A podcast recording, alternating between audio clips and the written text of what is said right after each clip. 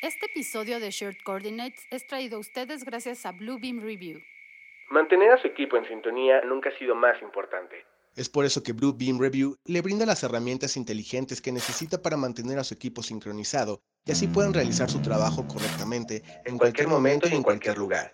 Review es el mejor software de colaboración de su clase en el mercado, diseñado para que los profesionales de las industrias de arquitectura, ingeniería y construcción lo utilicen durante todo el ciclo de vida de un proyecto de construcción. Un lugar centralizado para crear, anotar y compartir documentos, de modo que los proyectos siempre estén bien encaminados desde su concepción hasta su entrega.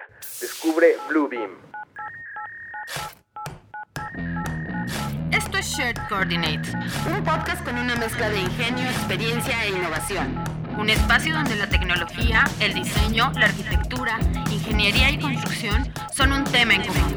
Ideas, conceptos, experiencias, flujos de trabajo, noticias y conocimiento aplicado. Todo en un solo lugar. Coordenadas compartidas.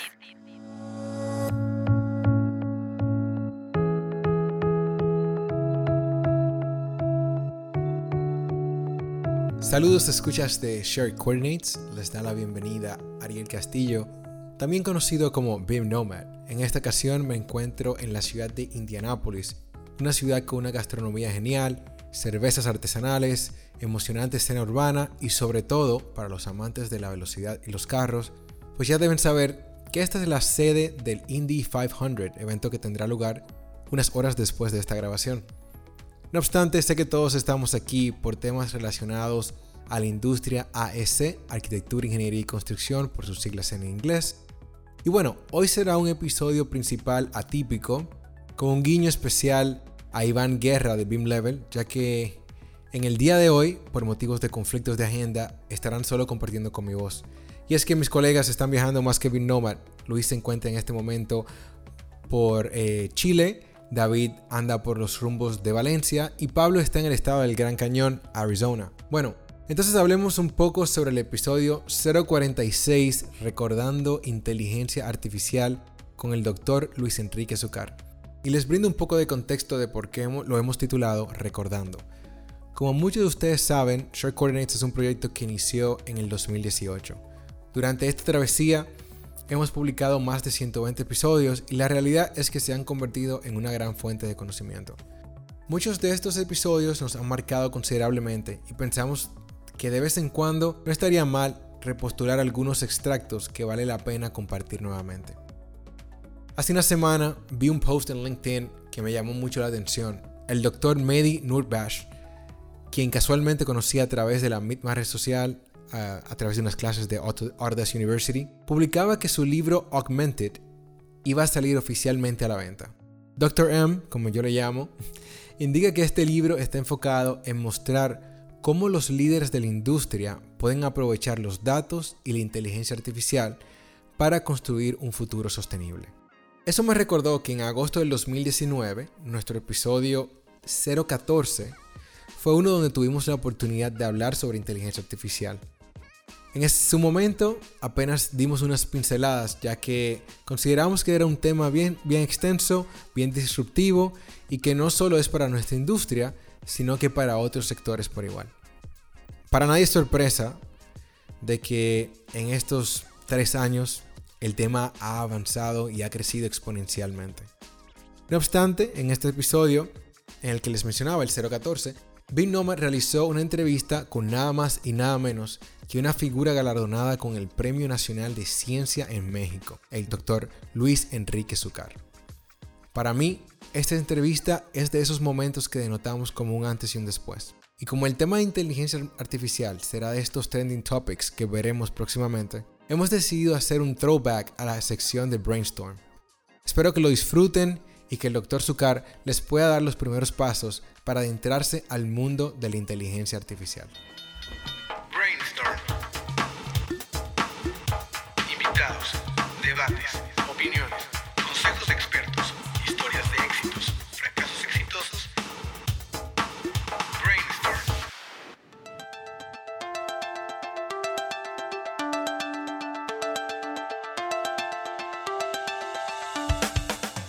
Saludos escuchas, les habla BIM Nomad Ariel Castillo y hoy nos encontramos en México con la participación pues de un excelente personaje que es el doctor Luis Enrique Zucar, el cual es un experto en el área de inteligencia artificial.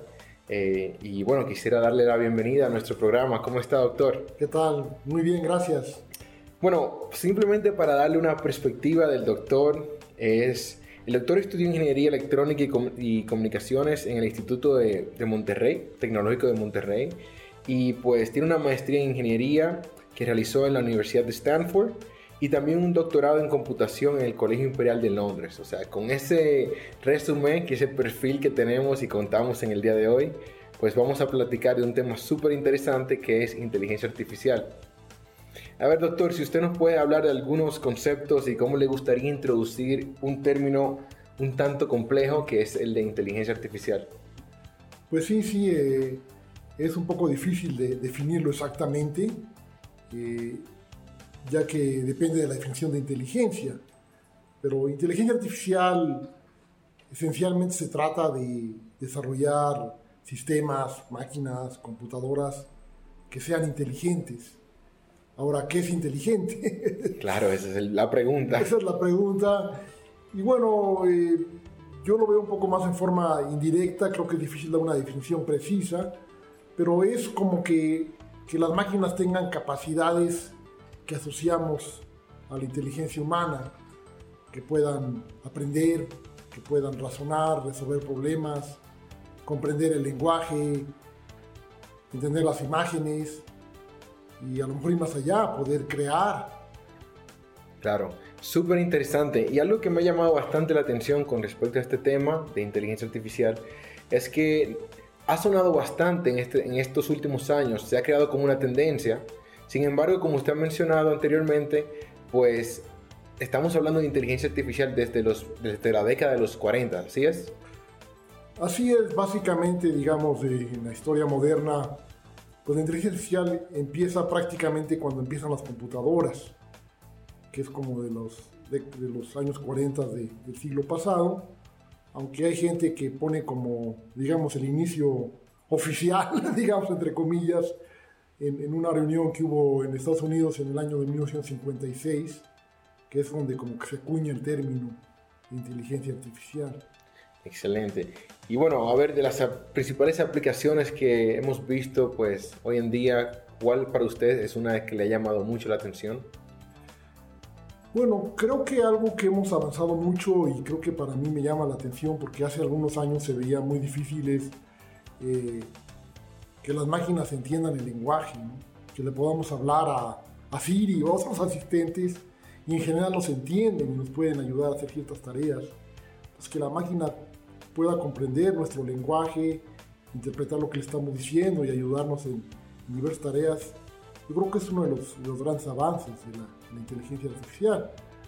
Hay otras áreas que también ha habido mucho avance recientemente, como el poder este, interpretar las imágenes.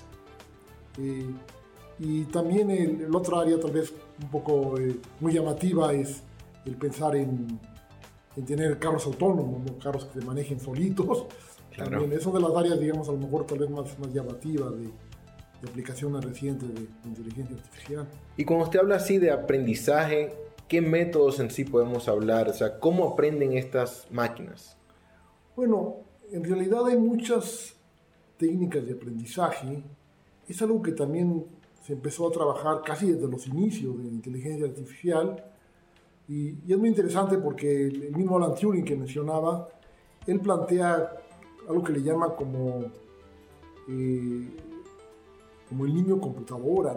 Él, decía, ¿por qué no desarrollamos una computadora que fuera como un niño y fuera aprendiendo, o aprenden los niños, ¿no?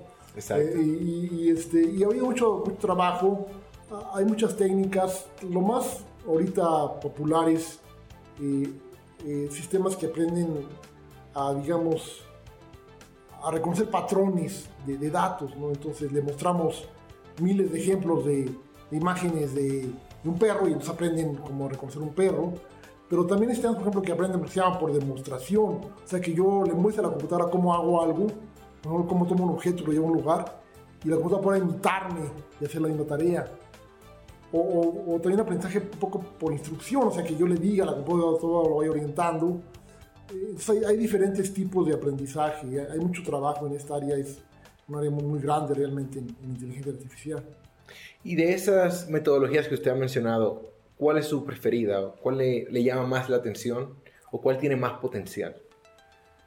Eh, bueno, yo este, estoy un poco sesgado porque yo trabajo en un área particular de inteligencia artificial que es en, en modelos probabilísticos, en, en, modelos este, que tratan de aprender, este, digamos, estadísticas y, y a, tra a, tratar de modelar cómo se relacionan las variables. Y recientemente el, el, área que me atrae mucho, estoy trabajando en ello, algo que también mencioné un poco es esto de poder aprender modelos causales, lo que llaman también descubrimiento causal. O sea, cómo puedo descubrir a partir de datos relaciones causales eh, entre, entre, diferentes eh, variables, ¿no? Y esto puede tener aplicaciones importantes en, en medicina, en, en, política pública, en economía, etc. ¿no? Entonces, a mí es el área que actualmente más me, me atrae, pero es un poquito por mi, por mi formación y mi área de, de trabajo. Ahora me llama mucho la atención cuando usted habla de estos modelos probabilísticos que se alimentan pues de variables, ya que a medida que vamos imputando nueva información, pues estos modelos pueden cambiar por completo, ¿cierto?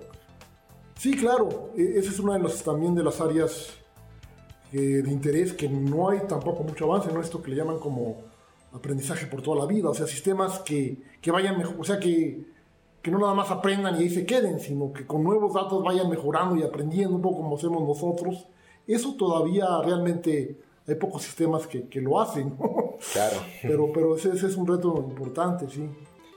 Bueno, y me imagino que en, en, este tema, pues sí, de darle, digamos, ese aprendizaje a un computador, no todo es color de rosa, ¿cierto?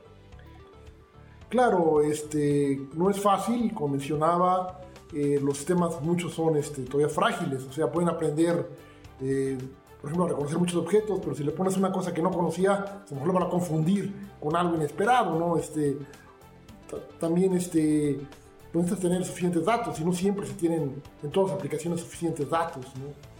Entonces, claro. eso te, es un reto y es también algo un poco diferente de los humanos, ¿no? O sea, siente que los humanos podemos aprender de pocos datos. Entonces, los niños que van aprendiendo conceptos, que es un perro, pues no necesitan ver miles de perros para aprender qué es un perro. Claro. Y entonces no tenemos como esa capacidad que todavía no entendemos cómo. Así es. Bueno, y también hay temas que me gustaría pues abordar que es la gran pregunta que surge es si las máquinas pues a partir de esta inteligencia pues van a desplazar a los humanos en cuanto a empleos. Pues yo creo que sí va a haber ciertos empleos que pueden irse desplazando, ¿no? Y yo creo que está ya pasando, ¿no? Hay, hay cosas incluso que pues, no necesitas tanta inteligencia, ¿no? Pero ya hay sistemas de, este, de automatización eh, eh, en áreas como, eh, por ejemplo, en la parte de, de, viajes, ¿no? O sea, tenemos ya por internet, podemos planear nuestro viaje, entonces las agencias de viajes claro. están perdiendo un poco. también los bancos, por ejemplo, podemos hacer banca electrónica, entonces y, este, y otras tareas cada vez un poco más, digamos, complejas, pues sí pueden irse perdiendo por, porque las máquinas lo pueden hacer. Eh, eh, sin embargo, como, como un poco decía, surgen otras nuevas oportunidades, ¿no? y creo que ahí es el, es el chiste, es el reto, ¿no? o sea, cómo nos vamos preparando, capacitando para eh, aprovechar estas nuevas oportunidades y, y reducir el, el riesgo de, de, esta pérdida de empleos o, o, la gente que pierde los empleos poder como un poco reasignarla a otras tareas. Claro, entonces estamos hablando que básicamente pues la respuesta es sí y no. Tenemos estas actividades que son de una forma u otra repetitivas, que podrían estar siendo reemplazadas por estos equipos. Sin embargo, hay algunas que no tan fácil, ya que se requiere, pues, digamos, más información, un mejor análisis. Es, eso es lo que Sí, actividades tal vez más complejas, actividades que requieren más creatividad. También todavía muchas actividades eh, manuales, ¿no? O sea, aunque hablaba yo un poco de los robots de servicio, pues todo esto está un poco lejos, ¿no? Entonces, un robot que pueda limpiar la casa todavía no está, no está nada fácil, o que pueda lavar la, la ropa, entonces, hay gente que dice que más bien los empleos que se están perdiendo es como de un nivel medio, que eso también es un poquito preocupante, ¿no? O sea, tal vez los empleos eh, más básicos, que son normalmente de menor sueldo, tal vez esos no se vayan a perder tampoco tanto, porque muchos son maneras manuales que no es tan fácil sustituir, y tampoco los, más, los empleos más sofisticados, que implican más creatividad, más conocimiento, y en un poco a lo mejor en esa branda intermedia son los que pueden tener mayor riesgo. Claro, y a ver, otro tema que también crea, digamos, controversia es la privacidad. ¿Nos puede hablar un poquito sobre cómo impacta en sí, cómo nos vemos nosotros afectados en nuestra privacidad como seres humanos cuando introducimos este tema? Pues sí, lo que pasa es que como cada vez más eh, usamos este, dispositivos como los teléfonos celulares, usamos este, redes sociales, usamos internet, pues cada vez que, que, hacemos cualquier transacción en esto, pues esos datos en principio se pueden grabar y alguien los puede tomar, ¿no? Entonces, pues sí hay un riesgo de la privacidad. Eh, yo creo que ahí un poco la, la parte también es personal, ¿no? De que pues tengas cuidado de qué compartes. Bueno, eso es difícil hoy en día. Es difícil hoy en día, yo lo sé, pero este... Pero bueno, yo creo que sí hay cosas que a lo mejor podemos mantener un poco privadas.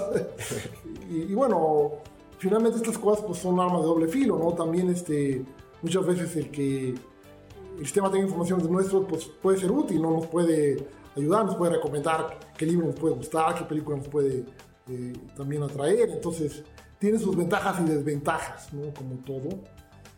Y, bueno, yo creo que algo que sí es importante y que se ha estado trabajando en, en muchos países, tal vez en México que nos falta un poco más, es tener leyes ¿no? que, que, protejan un poco eso y que digan como hasta, hasta dónde o que, o que si la máquina está, o sea, yo digo, si las compañías están tomando datos tuyos, pues de una manera que, esté, que te tengan que pedir permiso, que, que tú estés consciente de, de eso, ¿no? Ese tema está muy interesante, pero antes de entrar a la parte legal, quisiera ver si usted nos puede aclarar una diferencia entre dos términos que van muy de la mano, que es inteligencia artificial débil e inteligencia artificial fuerte. Bueno, inteligencia artificial débil se refiere a sistemas que son buenos en una tarea específica. por ejemplo, tenemos este, pues ya programas que juegan muy bien ajedrez o que tal vez sean buenos para diagnosticar cierto tipo de enfermedades. Inteligencia artificial fuerte se refiere a un sistema que tenga una capacidad más general, un poco más como los humanos, o sea, que pueda resolver muchos tipos de problemas, que pueda tener como cierto sentido común. Y eso es algo que todavía está muy lejos. Mm, excelente. Bueno, entonces me gustaría aprovechar y adentrarnos un poco ya en lo que viene siendo nuestro sector, que es arquitectura, ingeniería y construcción. Quisiera saber, pues, qué usted nos podría comentar de cómo esta industria, que depende mucho, pues, eh, digamos, de un, un trabajo eh, laborioso donde hay una gran cantidad, pues, de obreros, pero también una gran cantidad de trabajos eh, de cálculos. ¿Cómo podría, pues, esta industria beneficiarse y cómo podría estar afectada también? Sí, bueno, yo creo, digo, no, no soy tanto experto en el tema, pero bueno, creo que hay ya este,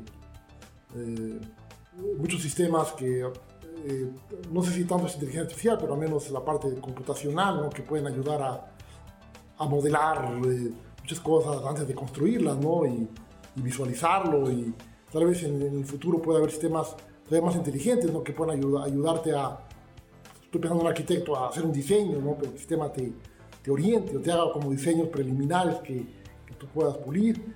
Eh, por otro lado, tal vez la parte un poco negativa, aunque yo creo que eso depende tal vez de cada país, porque una de las predicciones que hacen algunas eh, personas es que se pierdan, que los trabajos de la construcción puedan ser sustituidos. Tal vez en otros países que usan más materiales preconstruidos y otro sea un poco más fácil. Yo lo veo difícil, por ejemplo, que en México puedas reemplazar un albañil todavía por un robot, esto es muy complejo.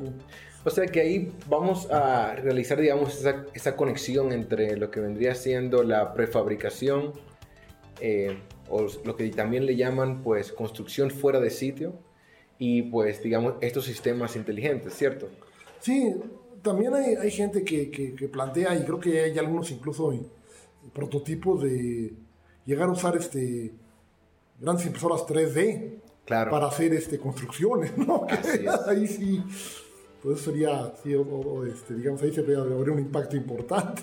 Claro, y el tema que usted menciona precisamente, pues, de los arquitectos y asociándolo con lo de los empleos, es que probablemente estas máquinas no van a eliminar a un arquitecto, sino que les van a proveer una tecnología que le permita hacer análisis de cientos o miles de posibles diseños.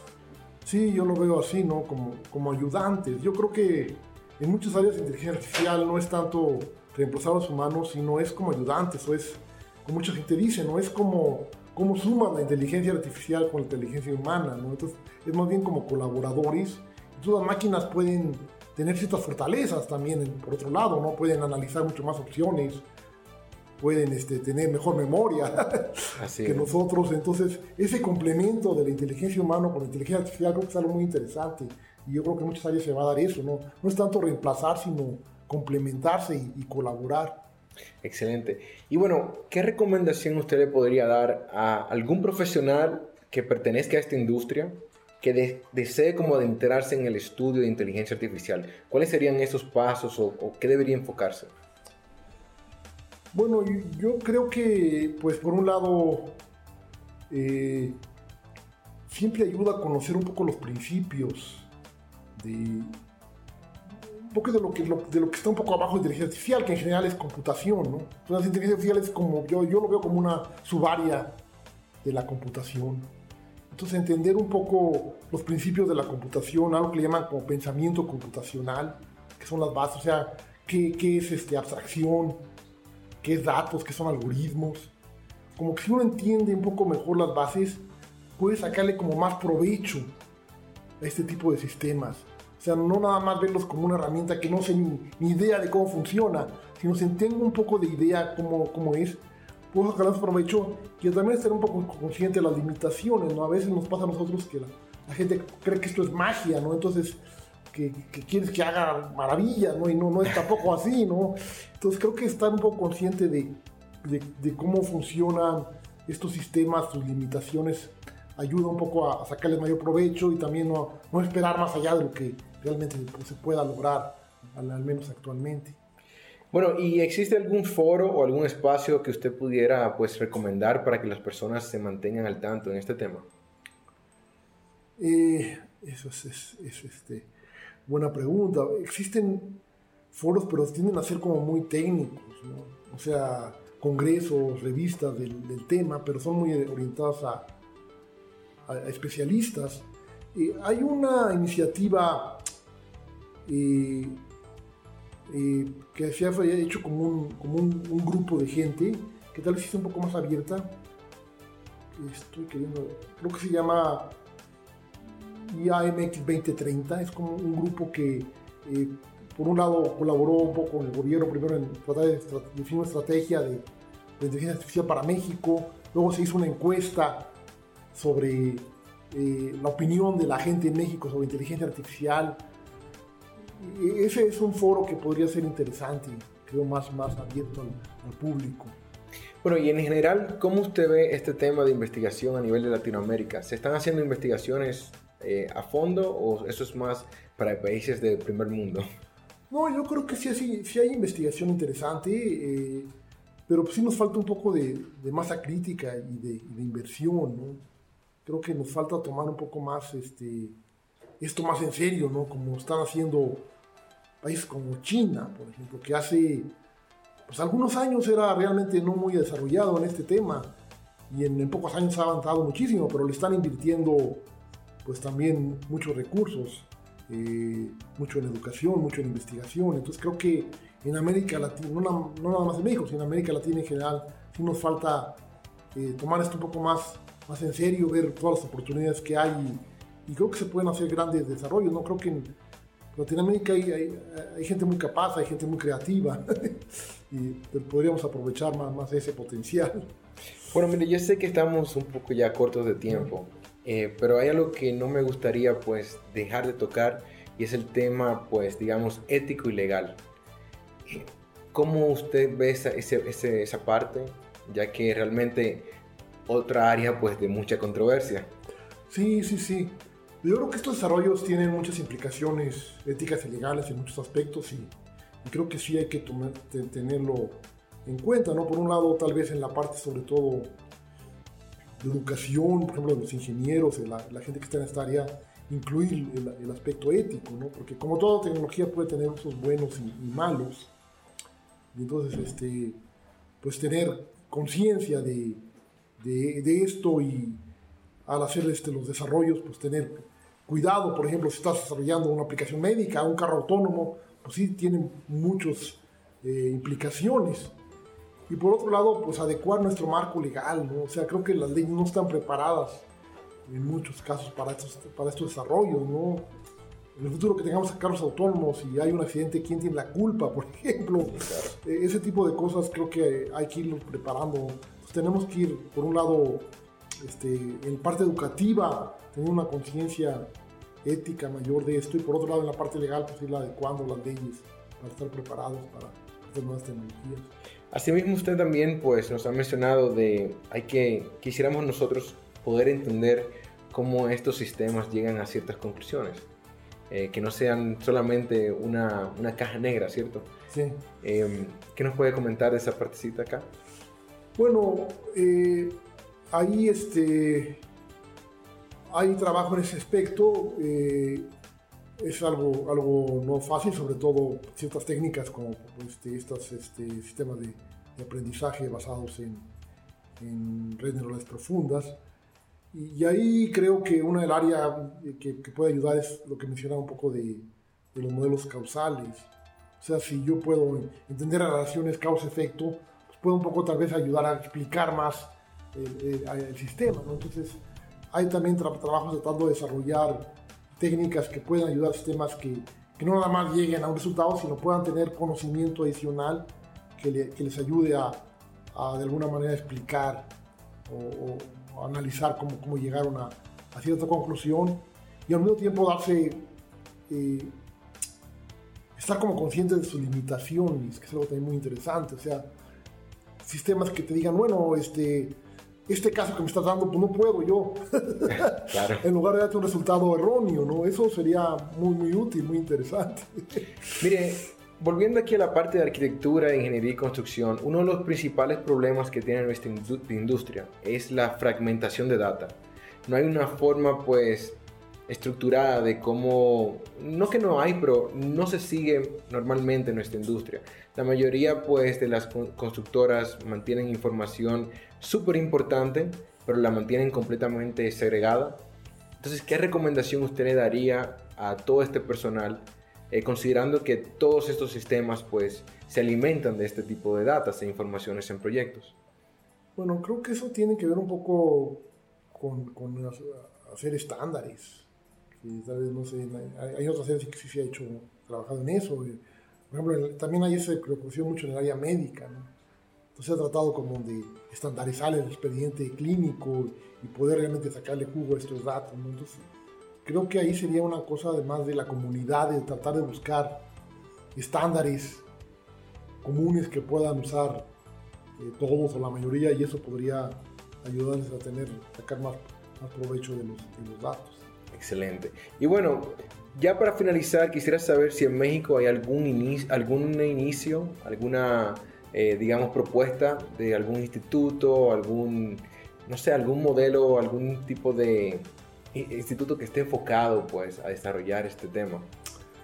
Bueno, este, algunos colegas y, yo estamos tratando de impulsar, crear un, Instituto Nacional de Investigación en, en, estos temas, en inteligencia artificial y en computación eh, que sea como una especie de núcleo, pues, porque sí hay grupos pequeños en México, en muchas instituciones, pero no hay como un núcleo básico, no hay esa masa crítica que pensamos que es importante.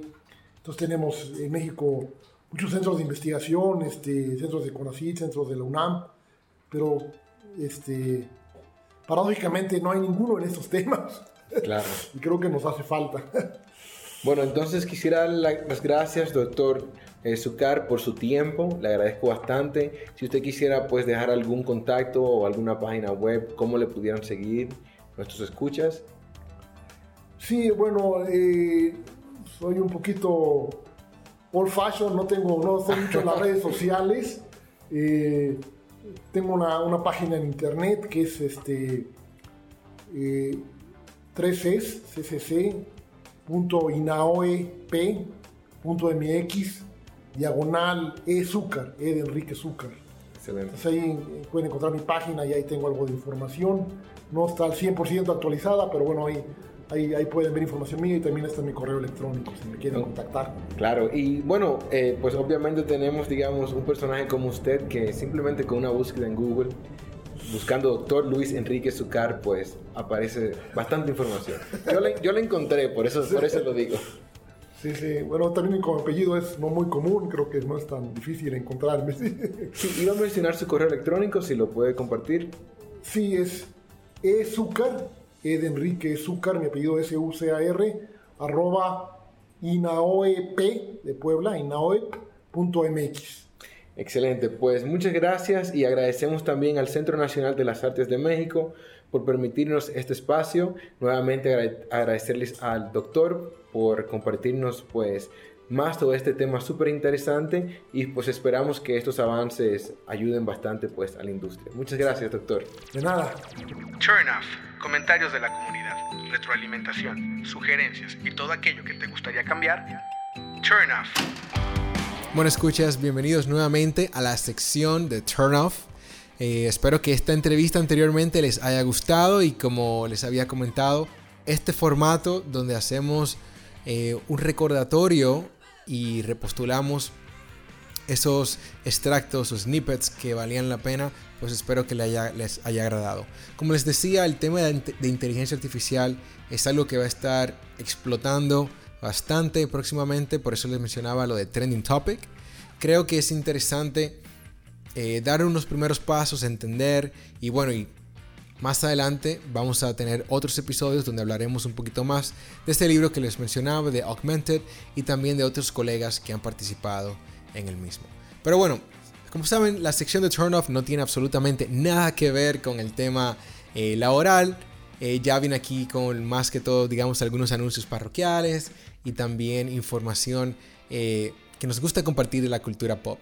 En esos anuncios que les menciono, pues habríamos que decir que para los que están interesados en el CMBIM, eh, Certificate Management de Building Information Modeling por parte de la AGC, ustedes saben que esta es una capacitación que hemos estado impartiendo durante varios años y bueno, la habíamos detenido en el 2020 por el tema de la pandemia y aquí estamos promocionando lo que viene siendo una nueva edición en persona. Esta va a tener lugar en nada más y nada menos que la hermosa ciudad de Cancún en México y las fechas van a ser el julio 25 al 29.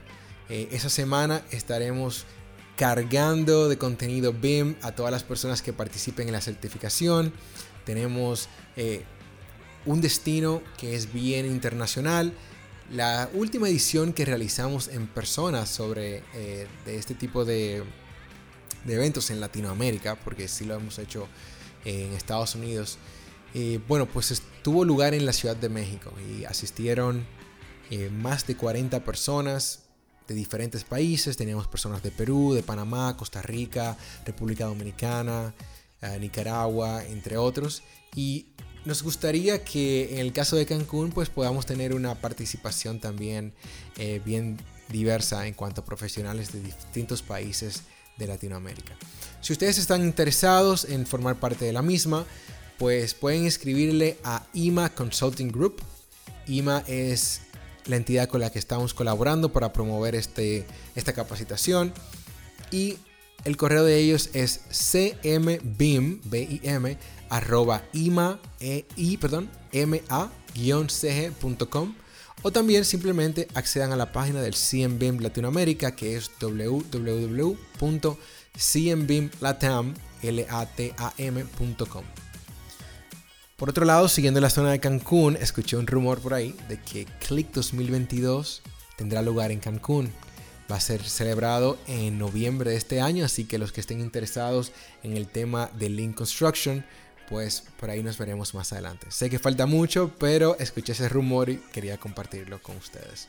Bueno, por otro lado, me imagino que ustedes ya saben a través de las promociones que hemos hecho de que Short Coordinates ha sido media partner del evento Advancing Pre-Construction, uno de los eventos más famosos que hay sobre el tema de preconstrucción y este va a tener lugar el 14 de junio en Las Vegas, Nevada. Tenemos parte del equipo de Short Coordinates por allá, así que si están interesados en obtener más información o si quieren, si ustedes van a estar por allá, pues déjenos saber para que así podamos compartir en persona. Por otro lado, tenemos que las clases de Autodesk University han sido seleccionadas. Felicitaciones a todas las personas que enviaron y que fueron, digamos, seleccionados en ese grupo, porque sabemos que no es nada fácil cuando compites entre unas 2.500 a 3.000 eh, clases enviadas. Así que felicidades nuevamente. Si ustedes enviaron una clase y fue seleccionada, por favor compártanos las, informaciones para nosotros poder ayudar con la promoción de la misma. Y bueno, los que van a estar en Autodesk University, aunque falta bastante, nos vemos en New Orleans. Bueno, creo que es tiempo de movernos un poquito fuera del tema de trabajo y movernos ya a lo que viene siendo el ámbito pop eh, diría que primero que todo felicitar a la fanaticada del Real Madrid. Espero que esto no me traiga ningún problema con los demás escuchas que sean de otros equipos, pero el Real Madrid eh, tuvo una trayectoria espectacular para capturar lo que es, eh, digamos, capturar nuevamente la Champions. Han obtenido este título 14 veces, dos veces más que el segundo ganador. Es, es algo interesantísimo. Y los que son fanáticos del fútbol, sean fanáticos del, del Real Madrid o no, deben reconocer de que fue una trayectoria eh, increíble. También les, comento de que tuve la oportunidad de ver eh, Doctor Strange Multiverse of Madness. Me pareció súper interesante. Considero que tuvo un toque más oscuro de lo que caracteriza a Disney.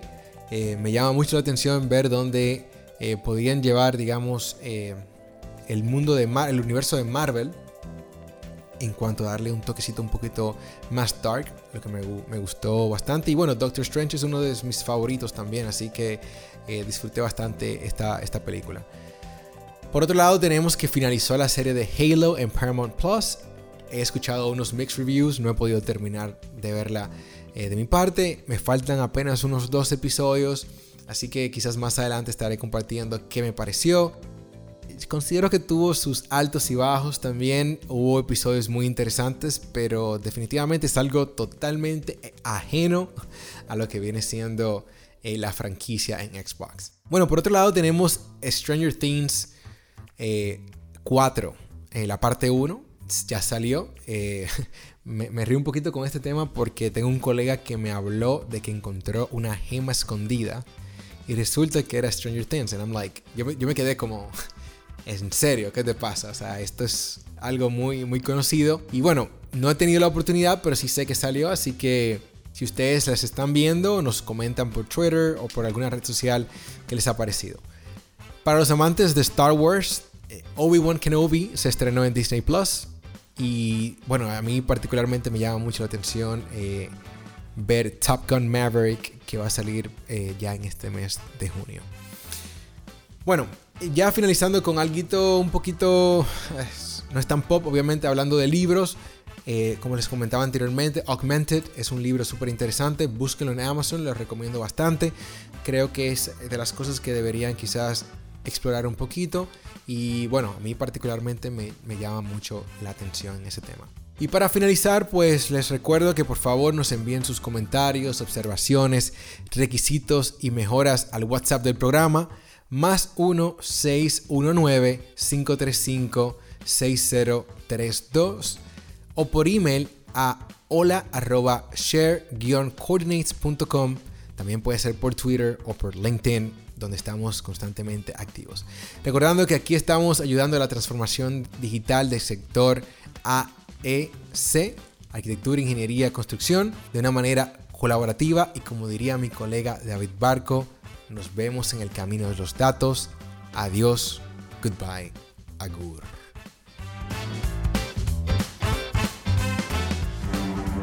Gracias por acompañarnos. No olvides seguirnos en redes sociales y si el podcast fue de tu agrado, compártelo.